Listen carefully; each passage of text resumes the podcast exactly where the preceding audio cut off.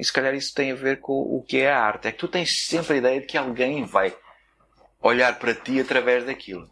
Vai te saber através daquilo. Te vai ver. Te vai ver através daquilo. E portanto, desde que haja essa, essa expectativa, essa, tu vais fazendo e vais, vais dizendo, não é? Agora, se tivesse a certeza de que não, se fosse possível ter a certeza, também, também, me é, também me é gratificante a ideia de que isto é, eu estou certo que isto é uma impossibilidade. Mas se tivesse a certeza, não fazias nada. Portanto, como é uma possibilidade, não, não, não nunca vai por aí. tentar saber quantas vezes vão esmagar a ilusão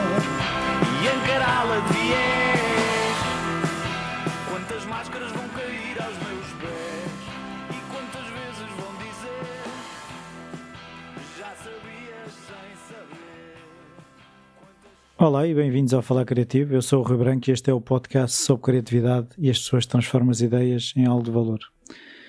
Este é um episódio que eu gostava de, por um lado, não ter que fazer. O Rui Viana, uh, entrevistado neste episódio, entretanto faleceu e foi algo que me custou bastante. Uh, eu tinha uma grande amizade com o Rui, mas por outro lado, não queria deixar de passar a oportunidade de voltar a trazer o Rui. Um, a mensagem do Rui, aquilo que o Rui era como pessoa, o artista, um, para, para pessoas que se calhar chegaram ao podcast mais tarde e não, não tiveram a oportunidade de ouvir o episódio, foi o episódio número 2. Um, foi um episódio onde o Rui Branco ainda estava muito verde, ainda só tinha um episódio gravado e estava a gravar o segundo. Ajudou a estar a falar com um amigo, mas uh, também se nota essa insegurança por vezes na maneira como as perguntas são feitas, mas mais pelo meio, não pela a confiança e a vontade que tinha com o Rui.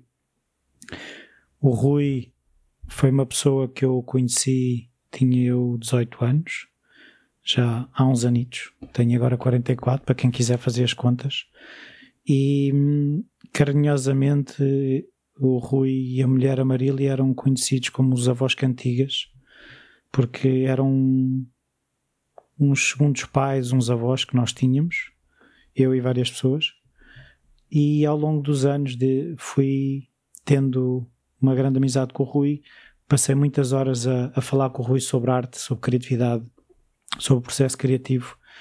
Foi uma das pessoas que, assim que lhe falei da ideia de, de falar criativo, achou que tem tudo para, para correr bem, força nisso. E, e, também foi em alguns aniversários do Rui que tive a oportunidade de começar a, a, perceber a minha curiosidade sobre este assunto do processo criativo com alguns amigos artistas que o Rui tinha. E, e estas conversas que surgiam do processo criativo, onde juntávamos escultores, uh, músicos, uh, escritores, poetas, um, um, conjunto diversificado de pessoas que todas elas de alguma forma se tentavam expressar através da sua criatividade com diferentes meios. O Falar Criativo, desde março que não publica um episódio, uh, a minha vida também teve mais complicada, acho que teve complicada para toda a gente. Esta pandemia não ajudou. Entretanto, também tive bastante focado na minha licenciatura, mas isso agora é um bocadinho secundário. Uh, é a perda e uh, a alegria de ter conhecido o Rui, que me faz voltar a, a publicar o episódio, a entrevista que fiz com o Rui.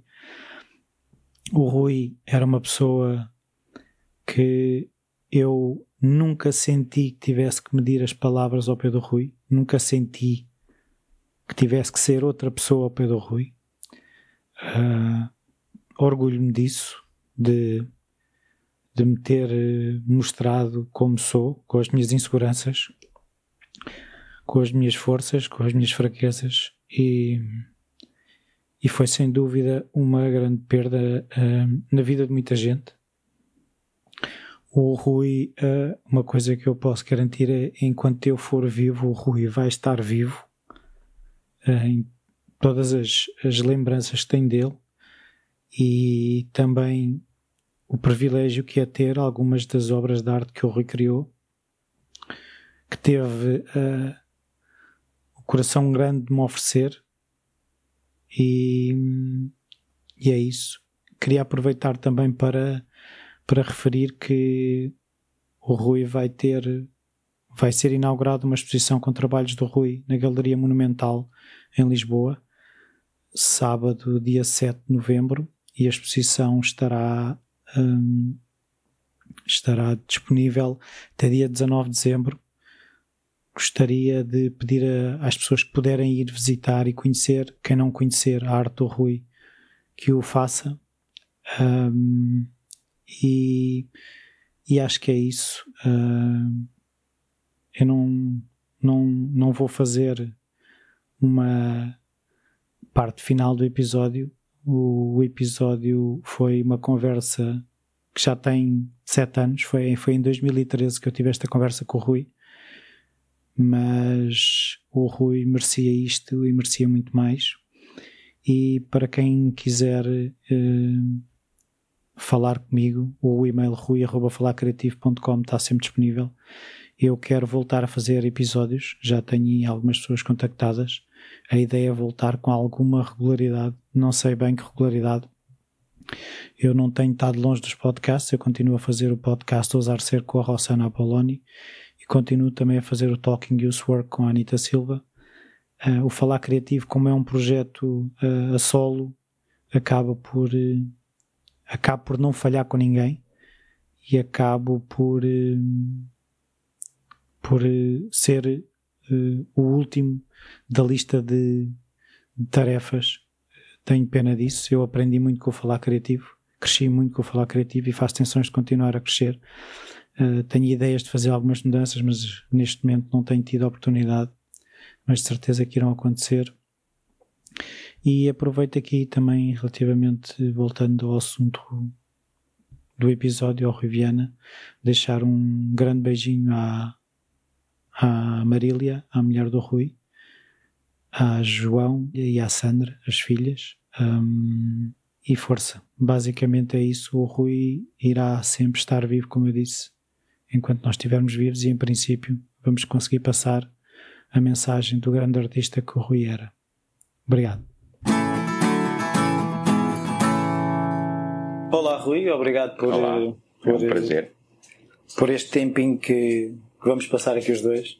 Gostava de começar por uh, saber uh, se no teu ambiente familiar, na tua, uh, na tua infância, se era um sítio onde estimulavam a criatividade, se havia música, se havia pintura. Era, sempre foi, desde, desde muito pequeno, porque o meu pai tinha, meu pai tinha fundado com um grupo de amigos em Campo de Ourique uma república de artistas. E eu desde muito cedo ouvia falar no, no 111, era o nome da porta na rua Coelho da Rocha, e eu ouvia muito falar no 111 e nos artistas do 111. Entre eles, quase todos da idade do meu pai, e o mais velho era o Anjo Teixeira, o escultor Anjo Teixeira, que depois fez parte da família, foi padrinho da minha irmã, eh, quando ela nasceu. E, portanto, através do Anjo Teixeira, do Pedro Augusto, como a gente chamava, e dos e vários amigos do meu pai e alguns poetas que também frequentavam a República, estivemos sempre em contato. Depois a mulher dele, a mulher do Anjo, quando ele, ele casou-se com uma, uma fulana, uma Maria Georgina, uh, cuja família era também, eram quase todos músicos, o pai era maestro, e, e aí intensificou-se ainda mais, porque as estadias em casa dele eram frequentes, em casa deles, em Sintra, e havia muita gente que frequentava aquela casa, e portanto foi quase sempre, até, eh, até nós saímos de Portugal, eh, estivemos sempre em contato com artistas através do meu pai. E, e, e, e sentes que de alguma forma aí começou o bichinho de começar a desenhar? É, eu lembro-me eu lembro que havia uma piada, aquelas uh, private jokes, não é? Que as famílias têm todas. Havia uma piada que era perguntarem-me quando eu era muito pequeno e depois eu soube, eu não me lembro, mas eu soube depois porque mais velho falava-se bastante disso. O, perguntavam o que é que o Ruizinho quer ser e acho que o Ruizinho respondia escultor como o Pedro Augusto era assim uma coisa assim saía já a piada era porque um miúdo muito pequeno já tinha sido trabalhado para pensar que havia de ser qualquer coisa como o Pedro Augusto, com as Teixeiras, escultor.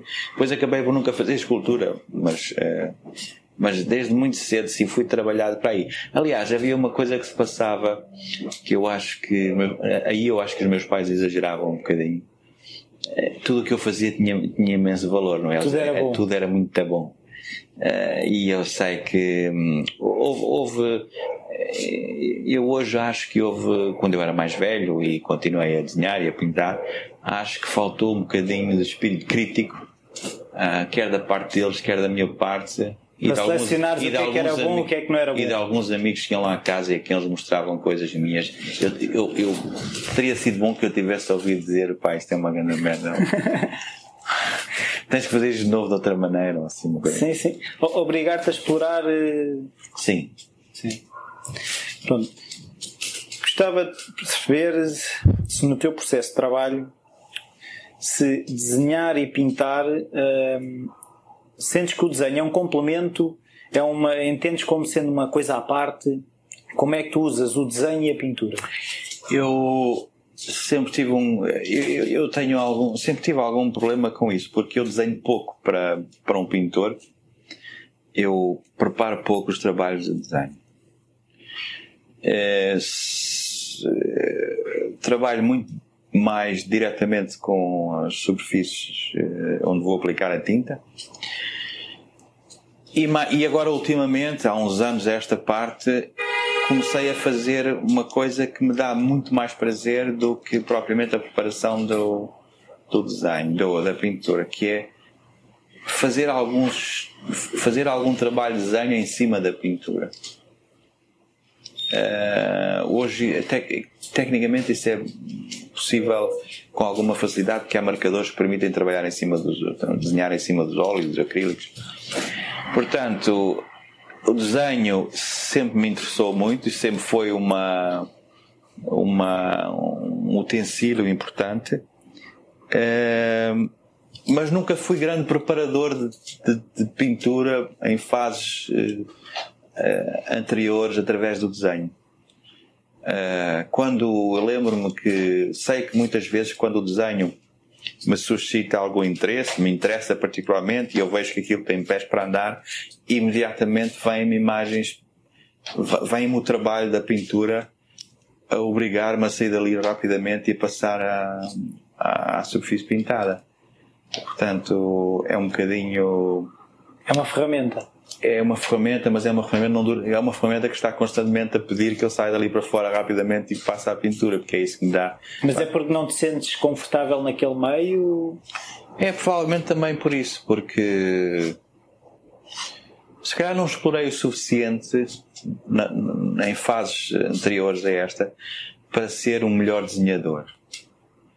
Um, e, e, e o, o, desenho lança problemas terríveis, eh, problemas, eh, dificuldades eh, terríveis e questões que se colocam muito, enfim, muito difíceis de, às quais, para as quais não há respostas imediatas, até porque não, há, não se desenha assim ao assado, o desenho não é bom ou mau, é muito difícil ir por aí, quer dizer, uh, portanto, mais do que um, mais do que um, um apetrecho para chegar à pintura, é, é quase sempre uma fase, uh, uma fase da pintura já. Pois. É quase sempre já uma fase da pintura e não uma preparação para um trabalho posterior de pintura. E daí que eu hoje tenho invertido um bocadinho as coisas e me, e me deu um grande gozo desenhar em cima da pintura. Ou seja, tu não, não constróis a pintura a partir do desenho, tu constróis a pintura. Não, quando eu estou a desenhar, estou já a construir a pintura. A questão é esta. Eu não, não consigo. Fazer desenho pelo desenho não fazes? Faço, sim, claro que faço, mas, mas é sempre em função, é quase sempre em função de um trabalho, de um trabalho seguinte, que é um trabalho cromático, é um trabalho de pintura. É, é, é, sim, é isso.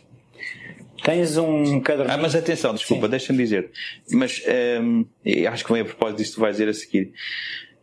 Uh, um trabalho constante. Uh, havia um. Olha, para voltar àquilo que estávamos a dizer há bocado, nesse núcleo de amigos do meu pai, havia um, um pintor espanhol, Lázaro Lozano, que um, é pouco, é, é bastante conhecido em Espanha e cá já não é tão lembrado.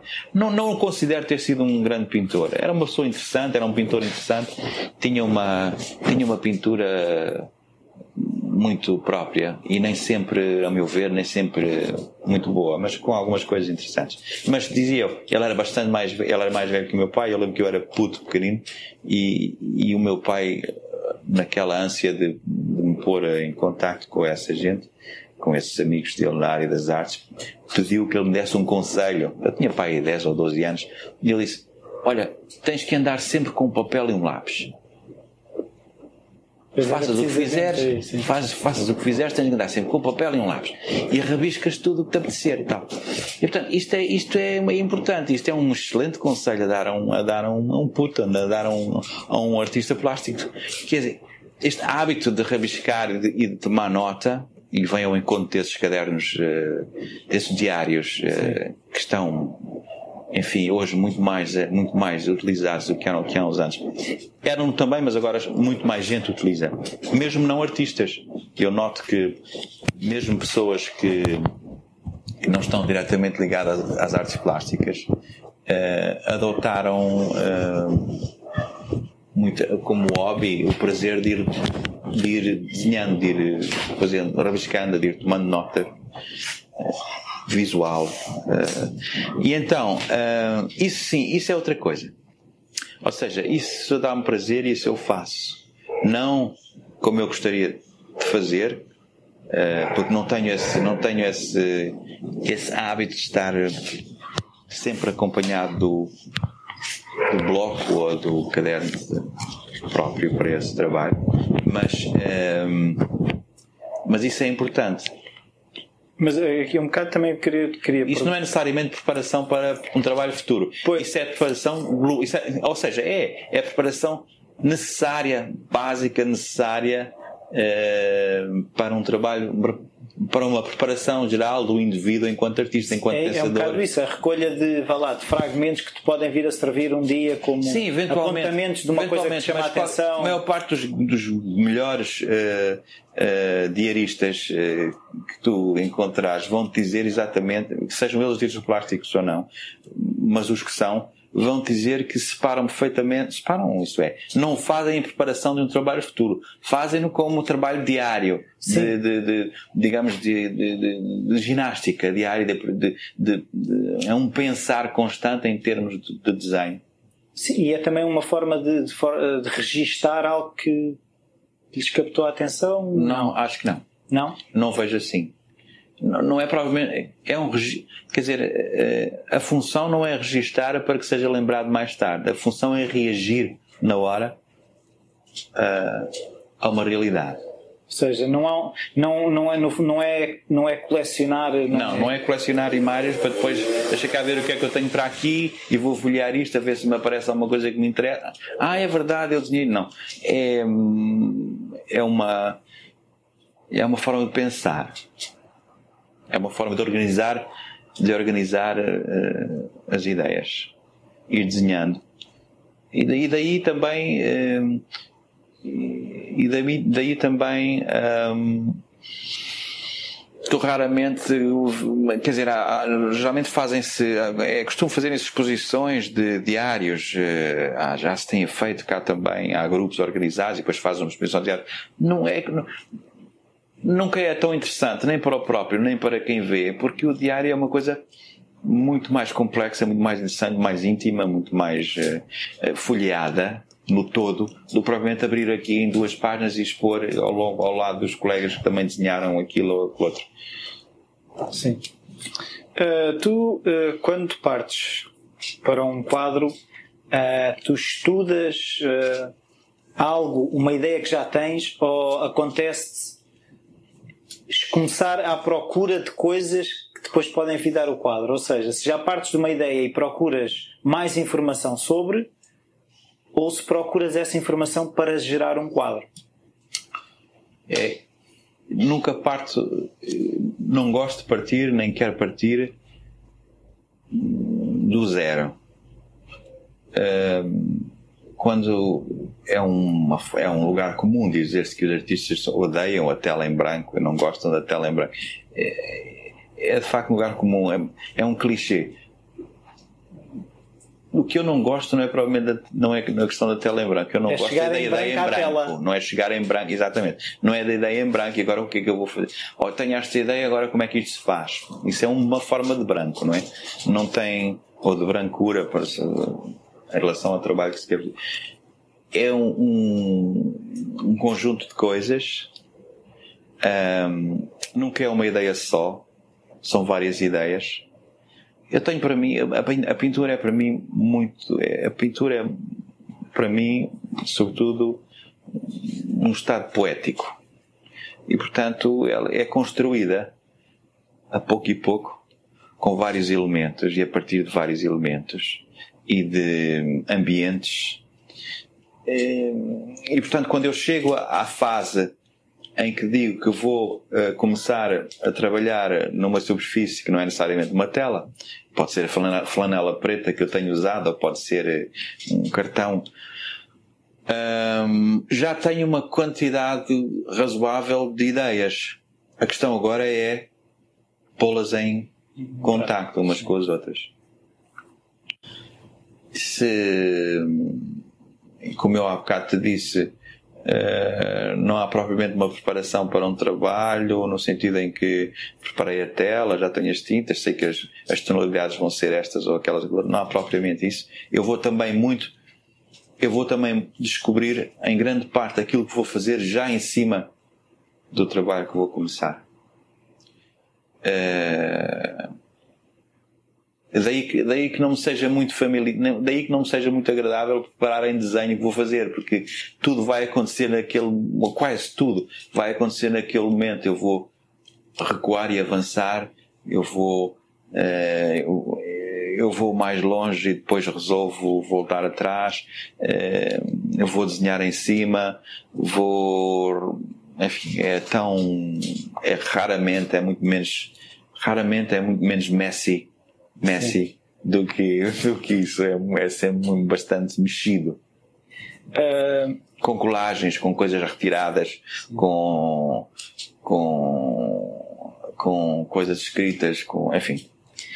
É assim, uh, eu, pronto, nós conhecemos já há algum tempo e há alguns quadros que, que eu conheço teus fazem, ou seja, são quase fotografias de uma história que tu criaste. Exato que te ajudam a construir a tela. Exatamente. Ou seja, aquele resultado final é a construção de um mundo. Ou seja, tu tens que construir esses mundos para tirar aquela fotografia? É, exatamente. Eu acho que é curioso porque eu acho que uh, o que acontece é que eu vou-me apercebendo que aquilo são. Uh, como, é, como é que se chama na banda desenhada? São. Um, Pranchas? É, é, sim, é como se fossem partes de uma prancha só. Sim. No fundo, e se calhar isto acontece com a maior parte dos artistas plásticos, não sei. Mas aquilo são partes de uma prancha só. Eu sou capaz de. Eu não tenho que fazer um grande esforço para encontrar o fio condutor àquilo tudo. Aliás, houve momentos em que, houve momentos em que eu me apercebi de que a tela A e a tela B são dois. Aliás, tu conheces esse, é aquela charuinha grande e aquela montanha com as, com as aquelas uh, bandeirolas uh, coloridas são duas perspectivas do mesmo sítio. Sim. Uh, onde o que está em primeiro plano na primeira tela um, deixa de ser importante na segunda e, e eu já passei, já dei a volta àquilo, estou no outro lado da montanha e agora tenho outra perspectiva e a história é a mesma, já começa a ser ponto de partida para uma outra depois, e depois, há, depois, há histórias, depois há histórias paralelas não é? Sim. e mundos paralelos ali. E portanto estas coisas vão secando e sinto que uh, ou seja que o facto de teres essa história te ajuda a tomar decisões. Pois é. Não isso é uma salvação. E não é uma boia de salvação. Quer dizer não é bem uma boia porque é o que me interessa fazer. Mas é isso que me dá um, é isso que me dá alento. É o facto de eu estar no meio de uma história grande com várias narrativas e, e eu sinto-me bem ali, porque estendo o braço e, e, e puxo uma ponta e aquilo tudo faz sentido. Às vezes não faz, às vezes tem que mandar fora, mas, dizer, mas eu sei que são partes de uma história única, pois, e isso ajuda-me, sim. Sim. Aliás, é, é, aquilo, que normalmente, aquilo que normalmente as pessoas tentam estupidamente, constantemente, tentar definir o que é inspiração e não sei o que é. Essa é a inspiração, é estar, é estar uh, no meio das coisas. E portanto, uh, e portanto dizer uh, isto, como é que isto faz sentido? Este trabalho de hoje, ou desta semana, ou deste mês, agora faço uma rotação, não é? Uma rotação do, do plano e passo a ter outra perspectiva de outras coisas que fazem parte da mesma história, mas que entretanto estão por trás de mim. Portanto, a minha visão agora é sobre outro ou sobre outra faceta daquela história. E assim sucessivamente. E nesse sentido, por exemplo, tu, tu consegues estar a trabalhar dois fragmentos da mesma história ao mesmo tempo? É raro. Porque é, é isto, isto que eu disse. Como se, sendo a história a mesma. Sendo a mesma e havendo até tendo acontecido que duas telas são duas perspectivas do mesmo momento, até, ou, ou, ou não, mas até pode ser, eu raramente trabalho duas assim. Ok, agora este, depois mexi aqui, portanto ali aconteceu aquele outro, naquela. Não, isso não, de todo. Ou seja, fazes faz uma fotografia e continuas a história na outra. Sem estar amarrado, sim, mas. Sim. Uh, são ambientes, não é? Sim. Mais do que histórias, são ambientes. Ah, às vezes, são, muitas vezes são coisas da minha infância ou de histórias que eu ouvi dos meus avós ou do meu pai que eu descubro que encaixam ali. Olha, afinal, isto que eu estive a fazer tem a ver com aqueles outros ambientes, momentos que eu ouvi falar em miúdo. É, a história dos quintais, Sim. das escadas para o quintal. Também tenho um texto que estou agora a fazer sobre isso. É, é texto escrito, claro. É, é, sobre as festas em família e, e a luz em casa, de, como era. Enfim, essa ideia, da, essa ideia de fuga que, é muito, que me é muito cara a fuga como uma coisa extraordinária. Fugir, sair dali sem dar, passar a cavaca a ninguém pirar-me e ir para outro sítio. Uma questão de liberdade? Uma questão de liberdade. Ter a liberdade para ir e ter a liberdade para não dizer a ninguém para onde vou. Essa fuga, a escada para o quintal tem a ver com essa fuga, não é? As escadas, vai. E portanto, eu fiz também, eh, tenho um projeto, um, um trabalho que fiz há uns tempos, eh, de uma, que eu, cham, que eu chamarei, na altura chamei, uh, Closet Exits, saída, saídas pela dispensa. Eu coloquei para fotografar uma tela minha de uma escadaria interior numa dispensa, na minha dispensa, e fotografei-a. E aquilo tudo funcionava muito bem.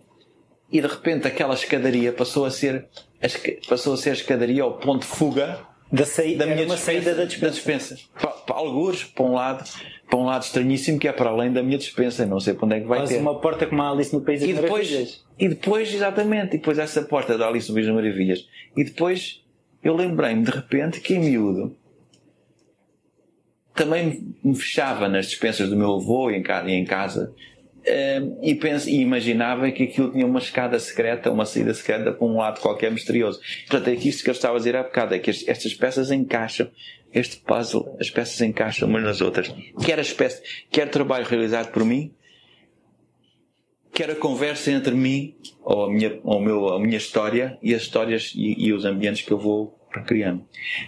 Mas é uma coisa que eu agora estava aqui a pensar, embora sejam muitos criados, tu falas muito nas tuas referências, ou seja, as tuas referências sentes que têm que estar sempre presentes? Eh, referências. Refer... Ou seja, dos ambientes, os ambientes que é. tu experimentaste. Sim, sim, sempre. N não tanto coisas que são completamente estranhas. Não. Não. Aliás, a tendência, a minha tendência de facto é não é não falar sobre coisas que me são estranhas porque perco o fio à meada. Sim. Dou um passo em falta, dou um passo para o lado e de repente estou na história de outra pessoa e não conheço aquilo, não é? E portanto não tenho nada, ou tenho pouco para dizer. Claro que isto é um bocado de cobardia da minha parte, se calhar eu devia fazer um esforço para me largar num sítio qualquer onde, para os quais não tenho referências e dizer agora, agora vira-te. Uh, mas como é tão querida a questão nostálgica, poética da viagem, mais uma outra referência importante para mim, da viagem não no sentido transcendente, mas no sentido o ir, exatamente. Essa coisa extraordinária que é que é, é, é que é fazer parte de um filme, não é, de uma história e poder deambular por ali e saltar capítulos, voltar atrás, contar. Não Falaste há bocado na, na questão da liberdade e eu tinha pensado uma pergunta que que faz sentido. Eu acho que é interessante que é, tu eras, eras professor, deixe, largaste o ensino para te dedicar exclusivamente à pintura. Tem a ver com essa necessidade de liberdade e outra, juntamente com esta pergunta, é se sentes que a maneira de trabalhar, se o processo mudou uh, devido ao facto de teres mais disponibilidade sim. e seres dono do teu tempo. Sim, porque eu sou, sim, porque eu sou eu sou, eu sou, eu sou um péssimo organizador das minhas, das minhas coisas, da minha vida. Sou um desorganizado, no fundo. E então, uh, quando eu tinha, ainda hoje isso acontece, quando eu tenho alguns ao longo do dia, ou no fim do dia, ou ao meio da tarde, uma tarefa qualquer que não tem nada a ver com uma festa profissional, como era na altura, tinha uma aula, tinha duas, ou tinha aulas todo dia, mas tinha um furo entre as, entre as duas e as cinco. Ah, posso ir pintar entre as duas e as cinco. Nada. Impossível. Eu não conseguia, cara. Fazia um esforço enorme para conseguir eh, encaixar as duas, eh, as duas coisas. E portanto, hum, e portanto, sim, é muito mais fácil. É muito é mais, mais fácil. Porque são muitas horas no ateliê, muitas vezes, são muitas horas sem estar a pintar. É, estar a ler, estar a pensar, estar a rebuscar qualquer coisa, estar a ouvir alguém ou alguma coisa. Isso faz, isso é parte do trabalho. É? É, é, é, impensável ou muito difícil interromper, olhar para o relógio e dizer, ok, agora tenho isto daqui, a, daqui durante duas horas ou três tenho isto para fazer, depois volto cá e continuo. Porquê é que isto é difícil? Se eu fosse uma pessoa organizada, isto era possível, porque eu tenho colegas que fazem isto. Eu não faço porque não sei fazer. Eu não, não, não sei organizar-me assim. E sentes que o, o, gostas mais do resultado, ou seja, de passares mais tempo. Claro, porque isso permite-me eh, isso permite-me encadear tudo isto nós temos estado a dizer e dá uma liberdade suficiente para encadear ao longo do dia ou dos dias estas várias coisas e perceber e perceber e perceber esses pontos de união e estabelecer novos pontos com mais calma e mais seriedade, com mais honestidade. Uh, é. Okay. Uh, nesse sentido, consegues-me descrever um dia normal de trabalho o teu trabalho é, é pintar? Sim, não, pois. É, as, manhã, as, manhãs, as, manhã, algumas, as manhãs não são muito produtivas, não são nada produtivas, mas são, são preparadoras, são regimes preparatórios para a tarde, que é ser muito melhor. É, e portanto, geralmente Gosto de. Agora tenho um ateliê novo, portanto fiz uma mudança. Ainda estou em fase de desencaixotar coisas, mas gosto de me sentar. Chegando lá, gosto de sentar. Provavelmente leio o jornal, leio alguma coisa, faço. Faço, dou uma olhadela para aquilo que está, aquilo que está desde o, a, noite anterior, o dia anterior, como é que ficou. Às vezes é uma surpresa, às vezes é uma desagradável surpresa, muitas vezes. Ultimamente até tem corrido melhor, portanto olho assim, o que os que em inglês a bird's eye view, não é? Assim, uma espécie de olhar de cima e ver num todo de repente como é que está. E daí, daí a necessidade de ter espaço para recuar também, para fazer esta, esta análise. Este olhar repentino de entrada no ateliê é muito importante. Uh, ter espaço para ver com distância. Depois começo a. depois de olhar para aquilo tudo um bocado, começo a fazer alguma coisa. Mas existem, tem, ou seja, essa é a rotina. Ou seja, tu tens as manhãs Sim, mais tenho poucas rotinas, tenho pouca rotina. Tenho pouca... És desorganizado, não é? Como pois, um pouco. Só não gosto, não gosto de, não gosto de, não, tenho alguma dificuldade em, em trabalhar de manhã, quando eu digo manhã, é para ir até às 11, não é? Antes das 11, tenho, começar a pintar, até aí, tenho alguma dificuldade física mesmo, tenho alguma dificuldade em começar a pensar melhor. Depois, depois de estar ali um bocado, as coisas começam a arrumar-se e eu começo a fazer alguma coisa. Mas nem, por exemplo, se tivesse a pressão de uma exposição de teres que ter coisas feitas. Sim, isso é, isso é terrível, isso é horrível. Felizmente, esta última, na, na, para o Manel Sampaio, na Monumental, uh, foi bem organizada por minha parte, isto é, eu tinha bastante mais trabalho do que era necessário. Além disso, fiz, convidei o Rui Matos para fazer essa exposição comigo, porque me interessava ter lá o Rui, escultor. Uh, e, e, portanto, houve ali um, e tivemos tempo para preparar aquilo tudo vários dias para montar a exposição e eu tinha sempre mais trabalho do que era necessário, portanto pude fazer uma escolha que eu gostei, inteligente, séria, daquilo que eu queria mostrar e, não, e, e, e optar por outras coisas que não ficavam, ficaram. Trabalhar para uma exposição não, deve, não se deve fazer. Deve-se ter a coragem, o trabalho, deve, deve haver o trabalho suficiente para fazer estabelecer um período de tempo antes da exposição e dizer até aqui eu tenho que ter isto tudo resolvido. Não é tudo pintado. Já lá Sim. vai um tempo em que eu me lembro, quer dizer, infantilmente também, também eu lembro de dizer na, na minha juventude, dizer, ok, quantas telas vou pôr aqui, o espaço é tal, preciso de 20 telas, toca a fazer 20 telas, não é? Quer dizer, desgraçadamente isso ocorreu uma outra, felizmente que depois eu percebi que era um...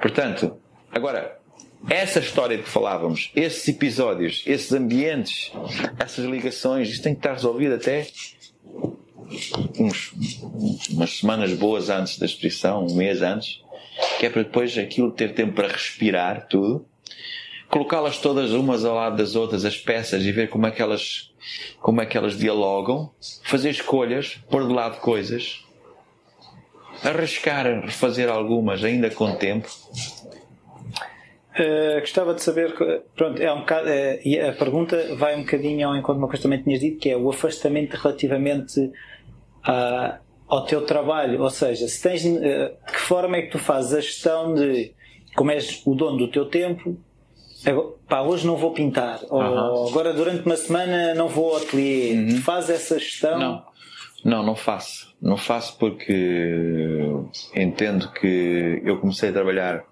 a sério tarde. Isto que eu estou a fazer agora, eu devia ter feito aos 20 anos. Uh, e portanto, uh, não tenho tempo para, quer dizer, não me posso dar ao luxo de, de, de, me, de, me, de me, como é que se de me perder muito noutras coisas. E, tenho, e isto obriga-me algo, cria-me alguma ansiedade no sentido em que eu me sinto na obrigação de estar mais presente lá e trabalhar mais e mais seriamente. Não quer dizer que seja capaz, mas tento fazê-lo. Essa distância de que eu falava há bocado é uma distância física dentro do ateliê, relativamente às coisas que vou fazendo, é uma distância fundamental. Nós devemos ter espaço para recuar em tudo na vida. E o ateliê é um, é um é uma parte disso. Espaço para recuar. Uh, com, equivale a humildade. Né? Recuar, ter espaço para recuar é a mesma coisa que ter a humildade necessária para ver aquilo com como se fosse a primeira vez. Com o tal espírito se... crítico que que sentiste falta na infância. Exatamente. Exatamente. Não levar aquilo, não levar aquilo por eh, como granted, não é? Como estando já sendo um, de facto consumada, que isto foi feito por mim.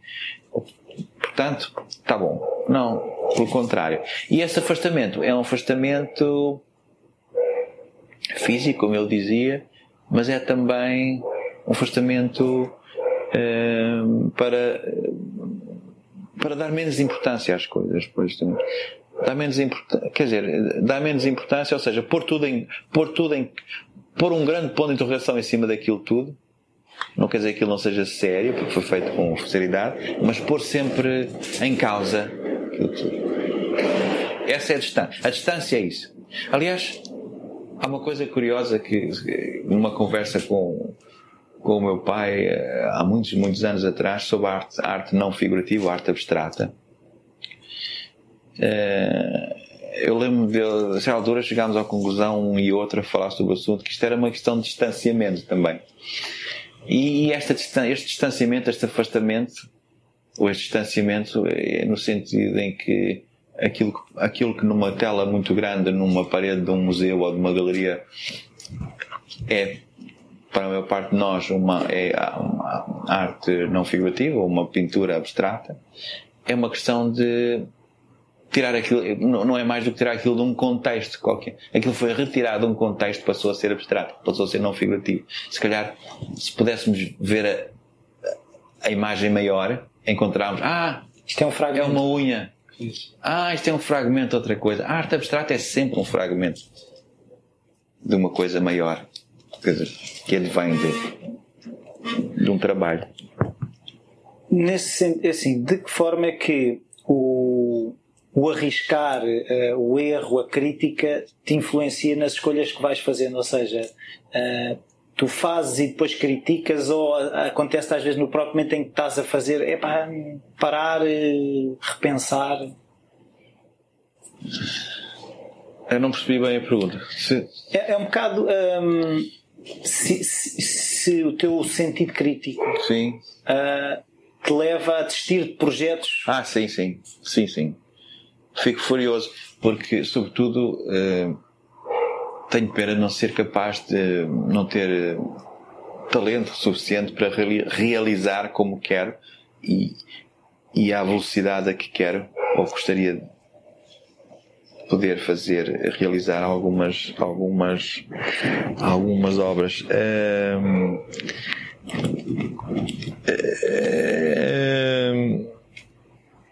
quase sempre quase sempre a ideia é não é por aqui. Olha afinal não é por aqui.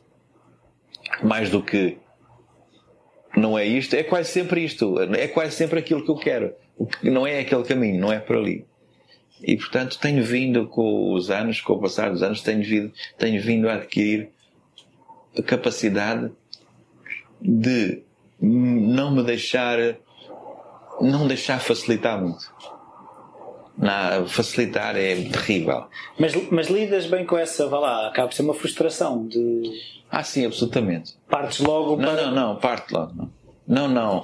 O momento mais horrível, que já, já há muitos anos que não experimento, é aquele em que uma zanga contigo próprio, pões de lado a tela ou encostas a uma parede e vais-te embora e dizes estupidamente, ah, agora, epá, vou dar uma volta e depois venho. Não, isso é, o que é preciso fazer é ficar ali e resolver aquilo inteligentemente. Olhar para aquilo, perceber onde é que está o podre, perceber os vícios, os teus vícios, que viciamos em maneiras de ver, não é? Onde é que estão os vícios e partir e, e mexer naquilo. E se possível, mexer em cima daquilo. Não é pôr de lado aquela e recomeçar outra. É mexer em cima daquilo. Pois, se calhar, por isso é que tu também, se calhar, gostas mais da, da parte da pintura que permite mais essa exploração. Pois, eh, pois, é, há muito de texturas que eu gosto muito, não é? Aliás, admiro e por isso eh, admiro muito obras como a do Tápias e, e, gente que experimentou muito a fundo essa ideia do, do, do toque, não é? Da extensão da mão nas, na matéria, do, do, do registro nas paredes, nos muros. E eu também tenho colagens e coisas que risco e coisas que, que se veem na minha pintura que vêm daí. Portanto, é preciso insistir em cima daquilo que ficou, que não está resolvido. Eu acho que essa é a melhor, eu acho que essa é a melhor maneira. Eu outro dia ouvi um, um conceito que também queria saber a tua opinião, que é um bocado que os artistas têm um bocado uh, o drama de vender sem se venderem. Ou seja, uh, tu quando pintas esperas que haja pessoas que se interessem. Claro. Mas já alguma vez condicionaste o teu trabalho por epá, isto é mais. vende-se melhor do que aquilo? Não. Não, de todo. Mas esse equilíbrio às vezes Isso não é quer difícil. dizer. Isso não, sim. Isso não quer dizer que eu não esteja aberto à ideia de que. Quer dizer, não- quase, sempre, quase sempre pintamos, acho eu. Quase sempre produzimos trabalho, pintamos, eh, pensando nas pessoas que estão mais perto, com quem nos damos, os amigos, os colegas artistas. Eh, é mais para aí que é dirigido. É assim, conhecem-me, as pessoas conhecem-me. O Rui é assim, pensa desta maneira, interessa-se por estes ambientes, descobre as coisas desta maneira. É mais nesse sentido, é ir ao encontro, não é para agradar, não é? Mas ir ao encontro de uma, ah, de um discurso que me é próprio, ir ao encontro de um discurso que me é próprio, que me é gratificante, mais propriamente de um discurso que, que vende ou que é gratificante num- para, para quem visita uma galeria. Isto tem riscos, claro, mas quer dizer, quer dizer também é verdade que hum, eu sei que há alguma qualidade naquilo que eu faço. Não, não posso, não posso. Tem, eu sei que há, eu sei que eu já não sou um principiante, portanto, dificilmente eu me deixo levar por uma coisa que eu faço não tem nada a ver comigo, que eu sei que só é assim porque, eu, porque vai agradar, eh, porque é moda ou porque aquela galeria perto seja assim. Não. Já tenho tempo suficiente e experiência suficiente enquanto pintor para desenvolver o meu trabalho eh, e esperar que, que os outros entendam aquilo assim.